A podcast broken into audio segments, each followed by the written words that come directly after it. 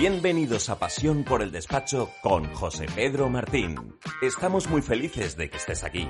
Prepárate para mejorar tu despacho con procesos y tecnología. Hola innovador, nuestro invitado de hoy es Vicente Ortiz. Él es abogado muy innovador, ya lo iréis descubriendo a lo largo de la entrevista que le vamos a hacer y también os invito pues eh, a que conozcáis su empresa. Los comentarios eh, pondré la URL de la página web de su despacho y también un acceso al canal de YouTube donde habla de cosas que quizás nos pueden sonar raras como el metaverso y cosas similares que hace un abogado, ¿verdad? Hablando de estas cosas. Así que va a ser muy interesante. Veréis que hay oportunidades dentro del mundo que, viene, ¿no? del blockchain, de las criptomonedas, de las NFT, de las DeFi y bueno, terminología que si no está muy relacionado, no te preocupes porque poco a poco a través de los podcasts, los vídeos, estamos intentando que por lo menos eh, podáis tener, eh, bueno, esos conceptos básicos los tengáis claros. Venga, vamos a empezar, pero antes... Descubre Signbox, la solución de firma electrónica para firmar y validar documentos digitales. Llama ya al 919 15 5909 y consigue esa inbox gratis. 919 15 5909. Vicente, ¿cómo estás? Muy buenas, José Pedro. Gracias por invitarme. Pues la verdad es que nos hace mucha ilusión que estés aquí con nosotros porque encontrar gente verdaderamente innovadora y que lo demuestra en el día a día en su despacho profesional, más allá de intentar mejorar su gestión interna, pues para nosotros es como, uff, yo quiero conocer a estas personas porque seguro que nos pueden aportar mucho. Eh, ¿Te consideras innovador o no? Sí, la verdad que, bueno, eh, forma parte de la cultura, ¿no? Ya implementada en Bicox, ¿no? desde los inicios yo trabajé muy, muy de cerca con developers, desde que abrimos la firma con desarrolladores, ¿no? Porque la gente lo entienda de aplicaciones, ingenieros de software, entonces siempre hemos estado intentando visualizar que nos podemos encontrar a 3, 4 o 5 años vista. Eso, eso es difícil, ¿no? El otro día me decía un, un fabricante de software. Dice, ni los dueños de Google ni los dueños de Facebook eh, saben realmente qué va a pasar el año que viene. No os preocupéis, porque el año que viene todo puede dar un giro gracias a tus ideas o a tu empresa. Digo, joder, qué exagerado eres. Digo, pero por otro lado es verdad. ¿Quién le iba a decir a Google que al año siguiente o a los dos o tres años hubiese una empresa ¿no? que se iba a meter por medio y iba a cambiar las reglas de juego? ¿no? Es difícil, ¿no? A veces visualizar a futuro. Sí, es difícil, sobre todo ya estas estructuras que, bueno, sí tiene la innovación en, su fuente, pero sí que es cierto a veces el día a día te come, ¿no? Es por eso que yo un poco como, como CEO de la compañía, eh, mi misión es, más allá de la gestión de personas, no estar como dicen los americanos, no in the business, estar un poco on the business, un poco en una capa más de arriba, visualizando precisamente todo eso, porque si no el día a día yo puedo entender que es complicado si quieres innovar y hacer cosas diferentes. Mm. Cuéntanos un poco tus orígenes, formación, un poco tus primeros pasos a nivel profesional, porque así seguro que vamos a entender también esa, evolución hasta el día de hoy. Sí, pues nada, yo estudié, yo estudié eh, Derecho y Dirección de Administración de Empresas. Estudié en Madrid. A partir de ahí, pues estuve, estuve fuera, estuve en Asia, eh, trabajando en, Australia, Inglaterra y bueno, mi, mi familia era una familia de, abogados, ¿no? Más de clásicos, más de, más de lo que se llama litigación, procesalista puro y duro. Eh, bueno, y yo cuando en Inglaterra, pues me, me puso el reto de, de, de, cambiar las pocas, añadir un poco todo lo que había aprendido yo en mi, mi periplo. Y bueno, ya monté lo que es un despacho, la parte más eh, mercantil, más de toda la parte de de real estate, una parte extraprocesal, por así decirlo. Y, bueno, eh, dio la casualidad, siempre me gustado la tecnología, yo estaba mucho amigo de ingeniero, desarrollador de aplicaciones y dio la casualidad que salía pues el iPhone juntamente con el Apple Store, ¿no? y además había muy pocas aplicaciones. Había aplicaciones que realmente no estaban haciendo eh, gran cosa y estaban facturando casi un millón de dólares entonces, pues sacamos nosotros una aplicación en aquellos entonces, ¿no? Eh, ahora que le han puesto nombre Legal Tech, ¿no? Yo simplemente quería innovar en, el derecho y sacamos una aplicación que se llamaba iMultas, eh, que te permitía poder recurrir multas de tráfico con un formulario adaptado a cada caso, ¿no? Eh, en este caso, el, formulario, a mí siempre me, interesa mucho saber la tecnología que, se ponen detrás de las cosas. ¿Que era un formulario como Google Phone, algo que hicisteis a medida? Sí, no, sí, algo parecido. No existía ni Google Phone siquiera, exactamente. Era un era una serie de casuísticas que se daban, ¿no? Por ejemplo, multa por multa de velocidad, que era más recurrente, o por aparcar en, zona restringida. Era una casuística de caso, tú lo, te lo descargabas y era como, bueno, librerías de Apple Store, de iOS, porque empezamos en iOS, eh, y a partir de ahí te lo descargabas, lo rellenabas tú con una serie de ayuda, un asistente, ¿no? Y a partir de ahí, hombre, también había un teléfono que podías llamar, pero el negocio escalaba porque al final era, el modelo de negocio era pura descarga, ¿no? Pura descarga de la aplicación a un coste y, vale, no, fue muy bien, la verdad. entonces, aparte de, multa, ¿hicisteis algún otro proyecto? Sí, hicimos, eh, a partir de ahí hicimos uno que se llama e-contratos, lo sacamos también en inglés y en español. Y bueno, ya eh, posteriormente, en aquellos entonces, ya las aseguradoras entraron un poco también a asesorar al cliente en la parte de multas. Ya empezó no a tener tanto sentido, ¿no? En lo que yo, en los famosos diagramas de generación de productos, ¿no? Eh, de un producto que era estrella, digamos, en el sentido de que, bueno, estaba todo por explotar, se convirtió en vaca, se ordeñó todo lo que se pudo y ya volvimos a buscar nuevas estrellas y nuevas vías porque ya no, no tenía, no tenía sentido. Y eh, en este caso que estabas como freelance, eh, ya, estabas eh, con socios.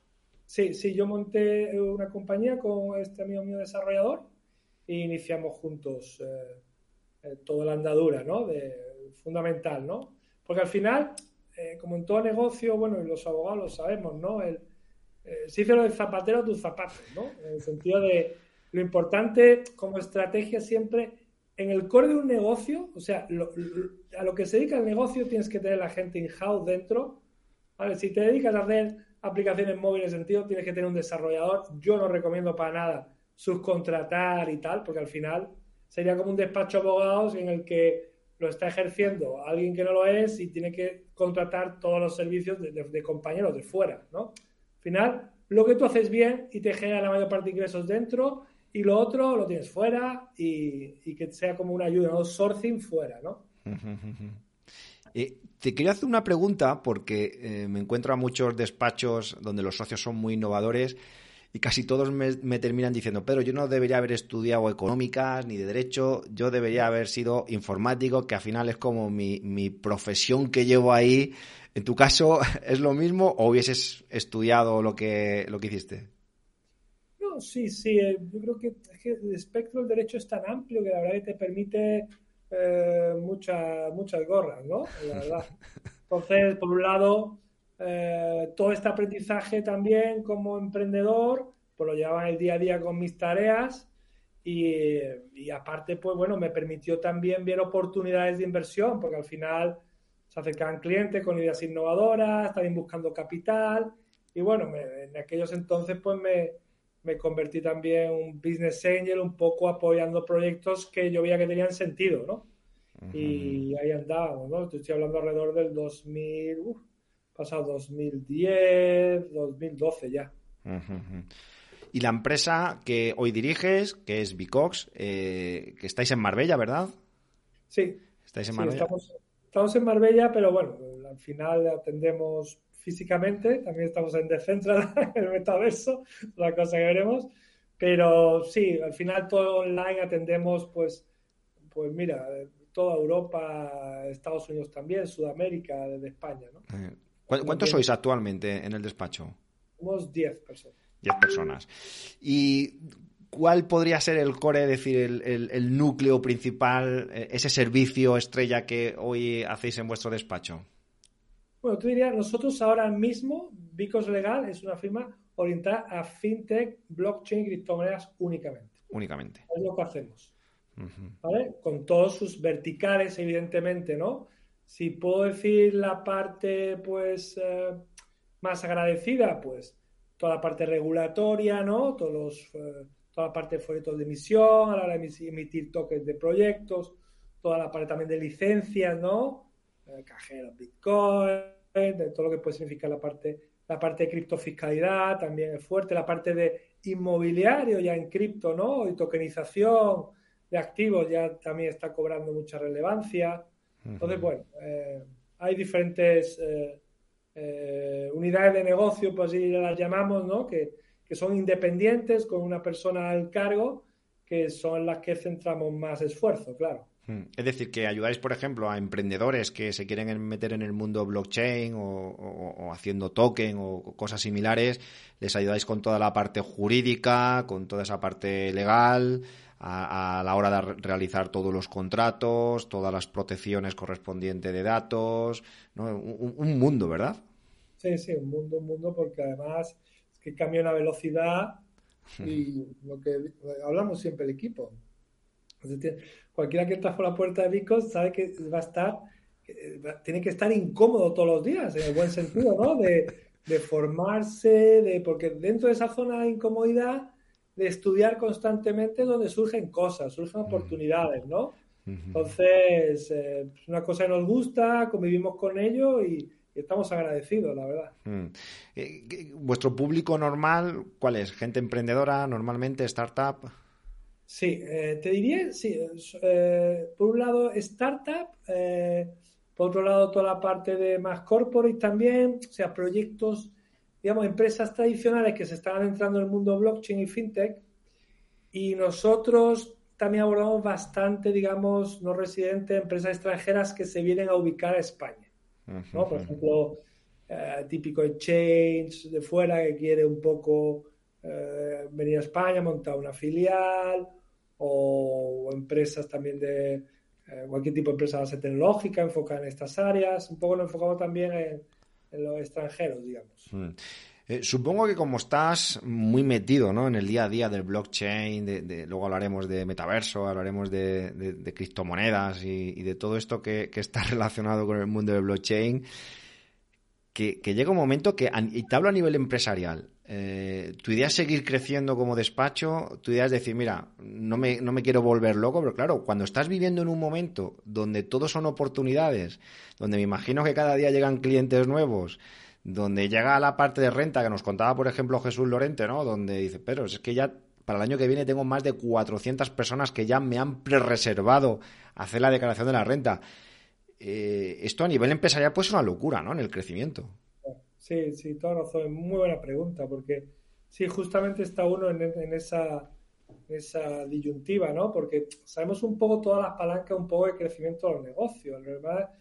Lo primero que le interesa a un empresario y, a tu comunidad también entiendo es generar ingresos. O sea, que los ingresos sean mejores que los gastos. Cuando pasas eh, de esa etapa vas eh, ya un poco a margen, ¿no? Y la mayoría de empresas se quedan ahí, ¿no? Ya tengo un margen suficiente de, lo, de, de, cada cliente, del ticket medio, cada vez lo tengo más, más alto, pero ya llega un momento que si no te acaparancas en tecnología o no o no buscas capital barato o inversores, es difícil crecer y salir. Entonces siempre, siempre hay que tener un balance también en todo eso, ver un poco cuándo tiene sentido eh, crecer y cuándo tiene sentido quedarte en una firma boutique con una métrica que yo creo que es fundamental, que es la de una buena métrica, digamos, de, facturación por abogado. Creo que eso es una cosa muy importante que hay que tener muy en cuenta, ¿no? Porque al final, lo que hablábamos antes, ¿no? Of the record, ¿no? Al final, 70-80% de, de, los costes, al final es personal, es... Y o mides muy bien eso, o hilas muy fino, o, lo puedes pasar mal. Entonces, bueno, siempre encontrar un balance, ¿no? Eh, eh, en todo esto. Hmm. Claro, porque cuando uno ve grandes rondas de financiación donde eres una empresa que puedes escalar fácilmente, ¿no? Vamos a poner, por ejemplo, una plataforma de e-learning. Pues tener mil alumnos o tener seis mil, es que el esfuerzo, entre comillas, interno es lo mismo, ¿no? Si ya tienen los cursos en la plataforma, o podemos hablar de eso como Netflix, ¿no? Dice, ¿qué, más me da tener un millón que cinco? El problema de los que nos dedicamos a los servicios profesionales es que es muy difícil escalar, porque a ti te entran ahora mismo mañana 15 casos más. Ya has pasado esa fase de que, oye, los ingresos vienen, ya controlo el margen. Pero es que tu crecimiento siguiente, aunque sean con margen, es que ya necesitas personas. Y claro, necesitar personas no es tan fácil escalar porque tienen que cumplir, tienen que ser supermanes. Claro, correcto, correcto. Sí, por eso nosotros sí que, un poco dentro de nuestra estrategia, ¿vale? Como firma, nosotros, y como venía un poco también del mundo de las startups, cuando detectamos, a mí mi obsesión es escalar. Porque si no lo digo, si no me voy a la playa, soy el resto de horas, es que o, escalas y, llegas a un balance de calidad con vida, o es que al final es muy complicado porque el día tiene sus horas. Pero sí que es una cosa que recomiendo si. Y te voy a poner un ejemplo, ¿no? Así a calzón quitado. no nos escucha nadie. Eso, eso, no nos escucha nadie. Bueno, el, por ejemplo, nosotros eh, en, la, parte inmobiliaria, pues teníamos ya una cartera, una base de, clientes importantes, los residentes que compraban y demás. Cuando nosotros detectamos que hay una, eh, una un nicho de mercado que te deja un market, pues buscamos vías apalancándonos en tecnología para escalar, ¿no? Este fue el origen de DIT, que fue una, es una plataforma con un CRM integrado en el cual pues, me hace la petición, yo le calculo los costes de la compraventa de una casa en España, eh, todo automatizado, me firma la hoja en cargo, me manda el poder y demás. Entonces, yo sí que recomiendo a las firmas que cuando detecten un servicio que creen una marca paralela, un nombre independiente, una landing específica dirigida a ese target, a ese nicho de cliente específico y, buscando siempre esa escalabilidad, ¿no? ¿Pero por, qué, por qué una marca aparte? Em, cuando una unidad de negocio, y esa es mi, experiencia personal, ¿eh? Cuando una, una, unidad de negocio crece mucho y ves realmente que hay una oportunidad, si tú creas algo que, que, tenga un mensaje claro y rompedor, con un marketing, de, un marketing de francotirador a ese grupo de personas, es mucho más efectivo. Vale. A nivel de margen, por ejemplo a nivel de margen, a nivel de, de, coste de adquisición de usuario, de leads, a nosotros nos funciona mucho mejor. imagínate que, que, estamos con sí, compraventa inmobiliaria, sí, tú entras en Bico y ves un apartado muy currado, landing, compraventa en criptomoneda, vivienda, hipotecas, DeFi también, ayudamos, ¿no? Un poco de peer-to-peer, préstamos entre personas, algo, préstamos entre personas. Tú creas, tú ves que el préstamo entre personas para comprar casas está teniendo un incremento exponencial, es mucho más efectivo montar una marca propia con una, esa unidad de negocio, ese equipito que está funcionando con eso, que alguien que entre se pueda perder en, el, eh, en todos los servicios, ¿no? Eh, al final es más, más rentable, ¿no? Me lo veo más escalable. Hablemos ahora de tecnología, hablemos un poco de vuestro servicio estrella, ¿no? Ese asesoramiento en blockchain, en, cuestiones también fiscales. Supongo que para vosotros es un reto el tener que estar todos los días aprendiendo, porque cada, cada día surgen nuevas plataformas en el mundo de blockchain, hay ahora como una expansión, claro, cuando te dedicas a eso, tienes que vivir en un continuo agobio, muchas veces yo cuando veo a despachos que no se han metido en el mundo Bitcoin, por un lado digo, qué suerte, porque no se están complicando a nivel de, comerse la cabeza, ¿no? Y, en cambio, cuando, cuando están metidos, como, como eh, tienes tanta información, tantas cosas, tantas oportunidades, además, eh, en un vídeo que veía tuyo, ¿no? del mundo, por ejemplo, de de la gente que estaba comprando inmuebles en el metaverso, ¿no? Donde además ves oportunidades económicas muy interesantes, donde hay gente que a lo mejor eh, compra algo por 100.000 euros, a lo mejor a la semana ya lo tienes revalorizado en 500.000 euros. Entonces, eso te crea una tensión importante, ¿no? Sí, sí. Sí, sí, es cierto. Es. Eh, nuestro lado, bueno, nos apasiona al final, ¿no? Dicen que si haces lo que te ilusiona, no trabajarás ni un solo día, ¿no? En tu vida. Y bueno, surge de forma natural, pero, pero puedo entender al que, bueno, se está entrando de forma tímida, no termina porque, bueno, cuando estás estudiando una cosa, pues ya de repente sale otra y, vas abriendo caminos, ¿no? Yo por mm. eso, dentro de la cultura nuestra empresa en Bicox, estamos, el, que entra está acostumbrado a estar incómodo, lo digo en buen sentido, porque tiene que estar al día, es que no hay otra, ¿no? Tiene que hablarte alguien de depósitos, stakes en DeFi o farming y debes entender su idioma. Yo digo que es como un idioma, ¿no? Y al final estás eh, abriendo caminos nuevos y eso tiene sus pros y sus contras, ¿no? ¿Qué, consejo darías a aquellos despachos que todavía no se han metido en el mundo del blockchain, eh, en el mundo de las NFT, en el mundo DeFi, que, que no tienen ni idea al día de hoy, que nos están escuchando? Primeros pasos que tú, que tú le aconsejarías. Bueno, sobre todo formarse, o sea que empezar eh, con lo que más le vaya resonando, vídeos en YouTube, algún buen libro y ir un poco eh, usando las herramientas, ¿no? Las nuevas herramientas un poco de la propia gestión del dinero, porque, vamos, eh, no quiero ser apocalíptico, pero quien hay muchas herramientas que habrá que aprenderlas sí o sí, porque esto va a cambiar mucho. O sea, por ejemplo, herramientas tipo Metamask, ¿no? Es un. No deja de ser, para muchos dicen que es un wallet, para mí es una herramienta que te permite ir a esto que se llama la Web 3, una especie de tu ID que te permite entrar pues, en metaversos. Es que la gente se levantará un día y, verá que, el mundo de las finanzas ha cambiado de tal forma que será un, alfabeto eh, lo que a finanzas se refiere. Se levantará un día y será como esas, lo estamos viendo ahora, que es un poco lamentable también, pero estas personas mayores que, les ha costado toda la transición digital en el banco, tienen que ir presencialmente, no la ayudan, que es un poco drama, la verdad yo lo, yo lo vivo cada vez que me acerco a uno de ellos, que hay que hacer una labor de ayudarles, pero por otro lado hay mucha gente en los 40, en los 50, que, imagina, empiecen a emitir los bancos, eh, eh, los gobiernos, monedas CBC, monedas estables y te la manden a un wallet, o tú sabes gestionar todo esto, o lo vas a pasar mal. Está bien que hayas hablado de plataformas porque nos gusta hablar mucho de tecnología eh, nos has hablado de Metamask, es una especie de, chain, ¿verdad? Donde tienes también la, posibilidad de, Claro, porque esto es otra, ¿no? Entender todos los exchange, porque con algunos exchange no se pueden comprar NFTs, con otros sí. decir, luego hay, esto es un caos de, plataformas. ¿Tú no crees que también son modas estas plataformas? Sí, veremos. Eh, efectivamente. Eh, yo al final, como todo, yo intento visualizar, intentamos también conmigo visualizar qué plataformas o qué protocolos de futuro se quedarán.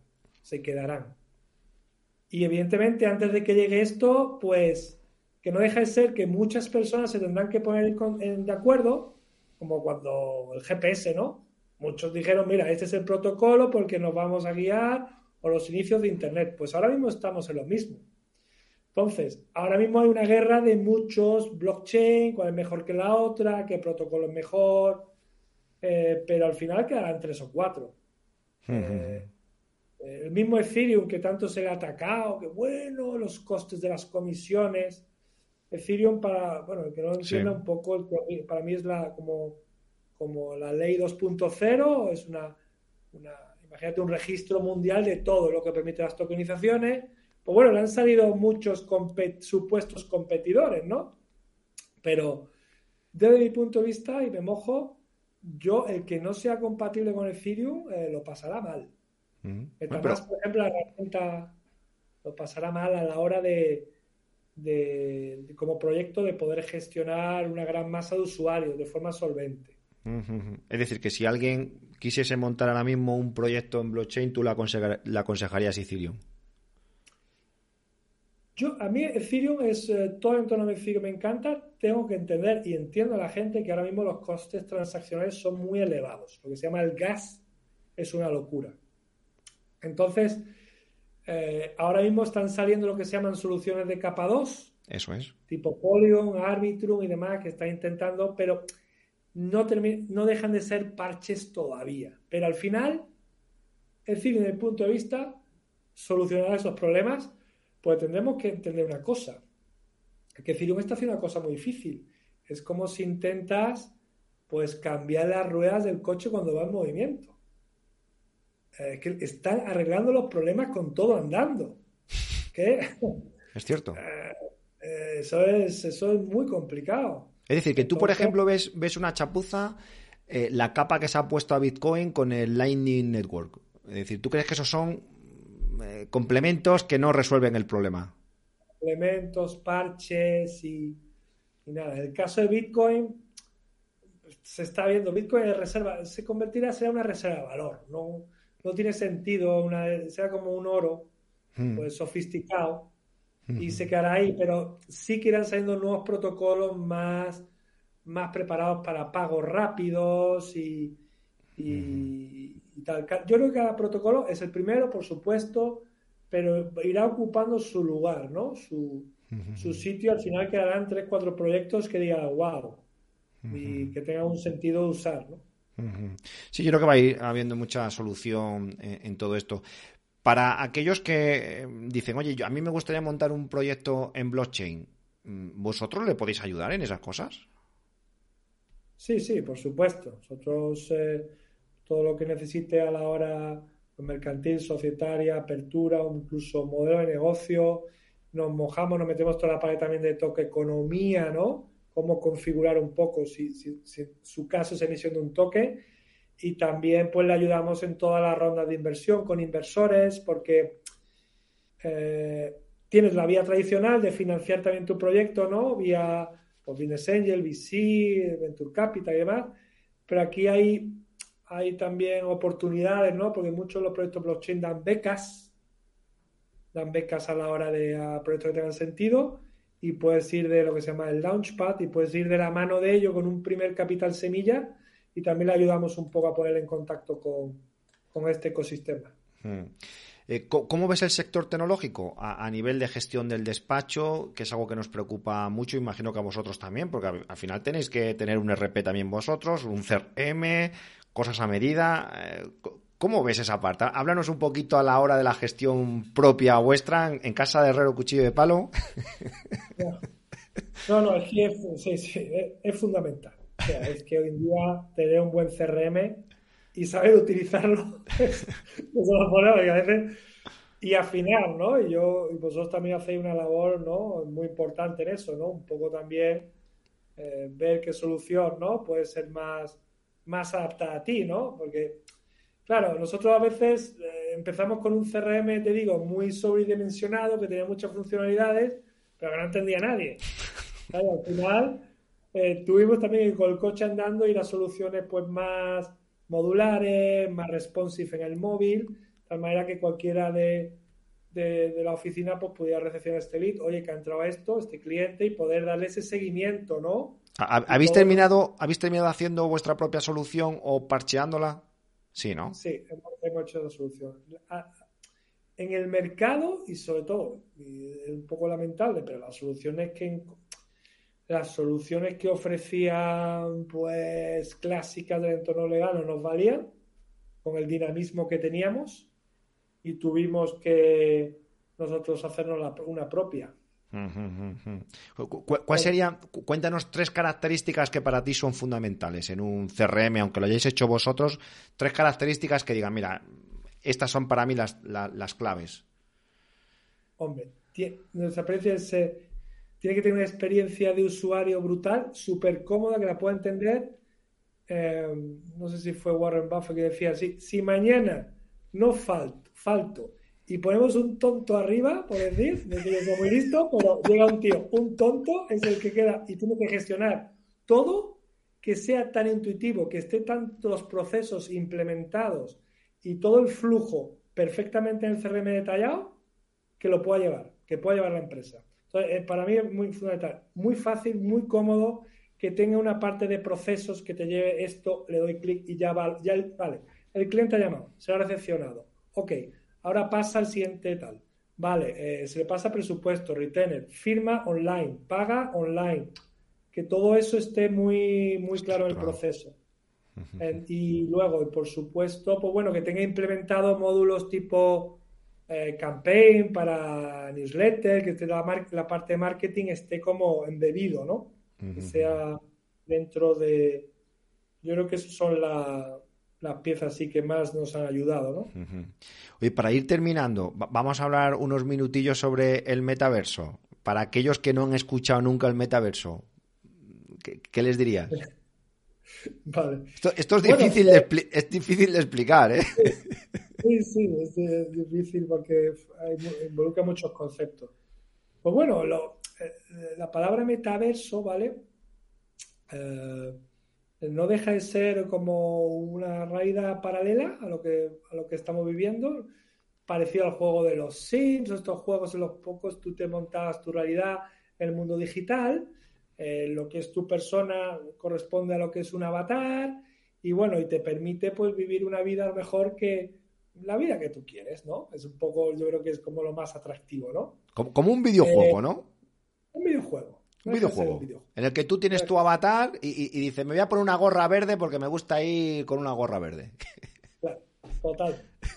Claro, esto, el, el origen de Internet, con juegos como los Sim y demás, bueno, sí, tuvo cierta repercusión, pero claro, la entrada de blockchain en juego posibilitó algo que por lo que me atrajo ya sin precedentes, que es pasar de un, inter, un Internet de la información, como es la Web 2, pasar a la Web 3, que es Internet del valor. Yo puedo hacer transacciones creíbles entre usuarios de compra de objetos, de tal, considerar el objeto como un activo digital, porque es que la gran aportación ahora de la Web 3, ostras, es que yo, por ejemplo, en el correo, yo te mando un correo, esa copia la puedo mandar a 5.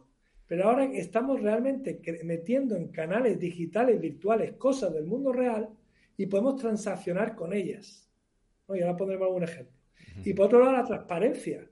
Yo, por ejemplo, en Decentraland, que invertí bastante temprano en parcelas, pues, ostras, yo podía ver al que yo le compraba a cuánto le había costado a él, cuánto le había costado al que le había comprado, al que le había comprado, y así hasta el infinito.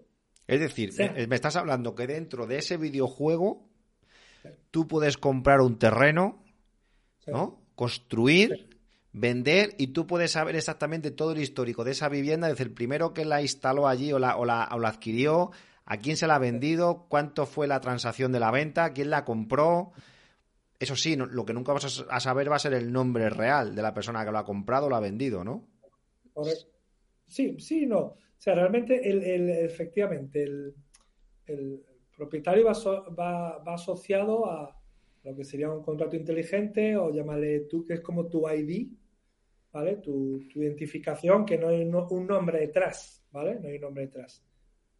Mm, esto no quiero complicarlo más, pero eh, igual que está pasando de la web 2 a la web 3, estamos la parte de dominios, también por ejemplo de empresas o de personas físicas, estamos pasando a una serie de dominios descentralizados, ¿vale? En el cual sí ahora hay la posibilidad de asociar ese avatar ya un nombre concreto, ¿no? Pero ya quien quiera identificarse en todo el metaverso con, su nombre. Pero bueno. Eh, eh, sí, así, así es como funcionaría. Entonces, bueno, lo que está viendo, pues a, a, nivel del metaverso es que de momento a ver, yo me acuerdo ya hace muchos años con Second Life que fue algo similar. Yo por lo que leo, no sé si es una moda, un poco por el empujón que dio Facebook en ese lavado de cara, ¿no? Con el, con el meta. ¿Tú crees que son modas? Porque claro, yo cuando veo eh, eh, eso, vamos a denominarle esos metaversos, ¿no? Esos como esos videojuegos. Me dice, vale, aquí se pueden comprar terrenos, pero es que de pronto hay otro metaverso en otro sitio que también se pueden comprar terrenos. Entonces llega un momento en el que dices, si es que hay 15.000 metaversos. Y en todo no voy a poder comprar inmuebles. En todo no voy a poder jugar a la vez. Eh, eh, eh, ¿No crees que estos son más, más bien modas? no sé, a mí, a mí, me cuesta entender que pueda haber. A ver, si, hubiese uno, entiendo ese concepto de la escasez. Pero cuando el día. Pero es que el día de mañana puede haber tantos metaversos como empresas, ¿no? Por ejemplo. Claro, claro. Sí, sí, no, has dado ahí un buen punto clave, ¿no? Has dicho dos, palabras, es escasez, lo primero, ¿no? Efectivamente, eh, cada metaverso en sí intenta ser escaso en el sentido de hay un número de parcelas limitado. Yo creo que si miráis un metaverso y queréis entrar, yo lo primero que diría, un número limitado de parcelas y que sepáis, o sea, que por el contrato inteligente no se puedan generar más claro, al final compras una parcela y te sacan otras, de centro tiene 90.000 y sacas otras 90.000, pues no tendría sentido. En Decentraland los founders directamente quemaron las llaves para no crear más parcelas. Vale, es un ejemplo. Eh, pero al final, como todo, José Pedro, yo entiendo que, que, quedarán tres, cuatro ganadores en todo esto. Eh, y nuestra labor es de un poco vislumbrar cuál van a ser, eh, sin dar consejo de inversión, por supuesto, me faltaría menos, siempre un dinero que estoy dispuestos a perder, porque es algo muy novedoso, ¿no? Y tiene sus riesgos, pero eh, el que quiera entrar tiene que visualizar un poco cuál van a ser aquellos ganadoras, quién fue el primero, quién está haciendo las cosas bien, quién está cumpliendo el roadmap de proyecto e intentar ahí posicionarse. Mm. Lo que sí veo difícil es cómo mantener eh, el interés de que la gente entre. Porque vale, ya tengo el terreno, pero ¿qué, me incentiva a mí a entrar? ¿Qué, tengo dentro? Que yo diga a las nueve de la noche voy a entrar un ratito a ver qué se mueve por aquí. Tú, por lo que estás investigando, por lo que estás viendo, ¿cuál es el incentivo que hará que, que las personas entren? Ya sean mayores o, o jóvenes. Claro. Porque puede llegar un momento que alguien diga, estoy perdiendo el tiempo aquí, si solo hay que niñatos o solo hay conversaciones absurdas. pero claro, esa es la gran innovación también del Internet del valor. Es que al final tú estás entrando y si te mueves bien estás ganando dinero. Como eh, la dinámica que va, los metaversos van muy también en esa línea. Todos los nuevos juegos de esto de nueva generación, play to earn, ¿no? Que juegas para ganar. Tipo Axe Infinity. Hay chicos jóvenes que, están jugando, batallando y le están pagando en criptomoneda por el tiempo que emplean en jugar. Es decir, nos estás dando un tip y es, sí, puede ser como una especie de diversión, juego, pasatiempo, pero donde se puede hacer negocio. No, por supuesto. Vamos a ver. Eh, Decentraland, por ejemplo, yo Decentraland, por ejemplo, que es donde tenemos nosotros el edificio, que por cierto este sábado hacemos una fiesta y están invitados y va a haber regalos y, os cuento cómo se puede ganar dinero, ¿no? Pues eh, yo veo, por ejemplo, este tipo de metaversos como un sitio donde tienes que tener tu oficina o representación corporativa. Es como el Web 3, es como los inicios de Internet nos trasladamos ahora a una nueva innovación de Web 2, Internet, a Web 3. O sea, es muy probable, y yo, nosotros sí lo visualizamos, que el que no esté allí no existirá. Porque al final no deben entender que hay mucho tráfico de gente que no va a estar en Internet, que va a estar en el metaverso, va a estar andando, eh, va a empezar a comprar eh, gorras virtuales. Bueno, están allí ya todas las, marcas de ropa. Zara sacó el otro día su línea virtual. Eh, Coca-Cola sacó una edición muy limitada. Dolce Gabbana. Están viendo el, potencial de, vestir, que parece un poco ridículo, pero claro, yo, en mi caso, por ejemplo, nosotros llegamos y yo tenía Maná, que era un poco la moneda en la que se podían adquirir las parcelas entonces, eh, que lo, compré bien en precio, compramos una esquina con salida a calle, donde había paso, ¿sabes? Que también hay que buscar el tema inmobiliario. Cualquiera que nos esté escuchando va, a pensar que hemos fumado o que, o que estamos locos, ¿eh? Sí, sí, sí, totalmente. Y, muy entendible, ¿no? Entonces, compraste con eh, esquina, con salida a la calle. La calle. ¿Tenéis un patio interior? Eh, bueno, modelamos un edificio a medida de cinco o seis plantas. Vale. Eh, ya, ya, ha llegado el que no se puede construir más de tantas plantas o de momento no hay normativas de arquitectura? Allí no, gracias a Dios. Allí no tiene sentido vendes eso, ¿no? El sueño, ¿no? Ostras, pero por ejemplo, la, fiesta que vais a hacer el próximo día, ¿en qué consiste? ¿Tú llegas allí con tu avatar, llamas a la puerta o cómo? Bueno, eh, sí, nosotros eh, se anuncia lo que es de Centrala en los eventos. Luego, pues, van a estar invitados, pues, eh, Covadonga, de Observatorio Blockchain, también compañera tuya, van a estar gente, la gente de Avalanche y gente criptoartistas, ¿no? Gente también diseñadores de ropa. Y bueno, vamos a presentar proyectos que tenemos allí, como un cliente que está haciendo un mall, un centro comercial, que está ya alquilando espacios dentro del centro comercial, eh, porque al final es eh, de negocio. Yo tengo la torre, pues yo puedo alquilar a un inclino que quiera moverse, le puedo alquilar por X, además con un contrato inteligente.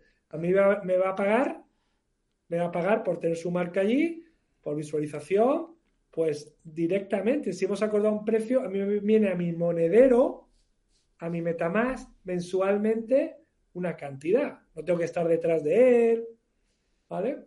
Y, y bueno, dentro del metaverso también hay compañías que se quieren meter, ya que hay compañeros aquí, pues para resolver todos los litigios que entre nosotros que puedan ocurrir, ¿no? Porque fíjate, yo cuando compro la parcela, no me quiero enrollar mucho, yo cuando compro la parcela, venía ya, era como la casa de Mario Bros, ya tenía, eh, eh, ya tenía, supuestamente nosotros compramos la parcela con un edificio ya. Vale. ¿Vale?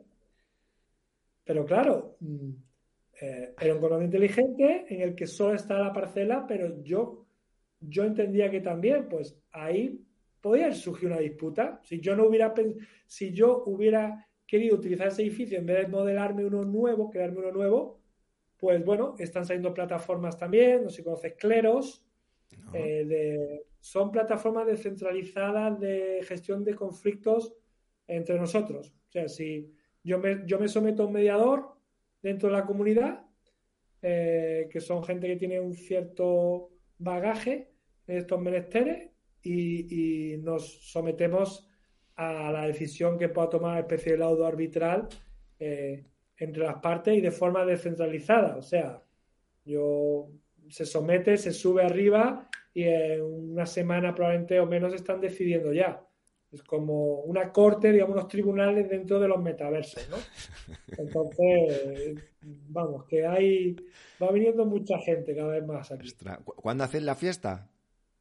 Este sábado a las 7 de la tarde. Bueno, pues intentaré estar allí. Además, como el, próximo martes vamos a hacer un Twitch donde también estará nuestro compañero Jesús Lorente, etcétera, lo que podríamos, se podría entrar en directo, ¿no? Eh, lo que haya en ese momento al metaverso y, así también nos lo podrías enseñar y lo podríamos ver a través de Twitch. Pues, pues, pues genial. Eh, bueno, lo que nos estáis escuchando, me imagino que algunos estará un poco alucinando de qué están hablando estos. Otros, pues bueno, me imagino que ya estáis un poco avanzado, incluso ya estáis invirtiendo en tema de, criptomonedas y esto empieza a resultar muy familiar. Pero bueno, es un nuevo mundo que hay y yo como despacho, yo lo que os aconsejo es que vamos a tener clientes, clientes que estén metidos, es decir, el hecho de que nosotros no nos interese o el hecho de que nosotros no queramos invertir no significa que tengamos clientes que van a venir pues con un lenguaje que tenemos que entender, con una casuística en su empresa, algunos van a estar cobrando, tenemos que entender ese tipo de operaciones porque luego hay que llevarlas al ámbito fiscal, entonces si no entendemos cómo funciona todo eso nos entenderá nos, resultará más complicado entender toda la, fiscalidad, ¿no? Pues muchísimas gracias por estar aquí con nosotros hoy. Para terminar, eh, ¿alguna reflexión, algún, algún consejo, algún tips? Bueno, un poco ahí lo que dices, ¿no? Es eh, a tu audiencia que no, no se crea nada de lo que decimos, que investiguen, investiguen, vean por ellos mismos hacia dónde avanza todo esto, que el conocimiento nunca ocupa lugar. Muy bien, pues muchísimas gracias. Esta sesión se acabó. Es momento de tomar acción. No te olvides de suscribirte y obtén los mejores contenidos sobre procesos y tecnología en los despachos profesionales.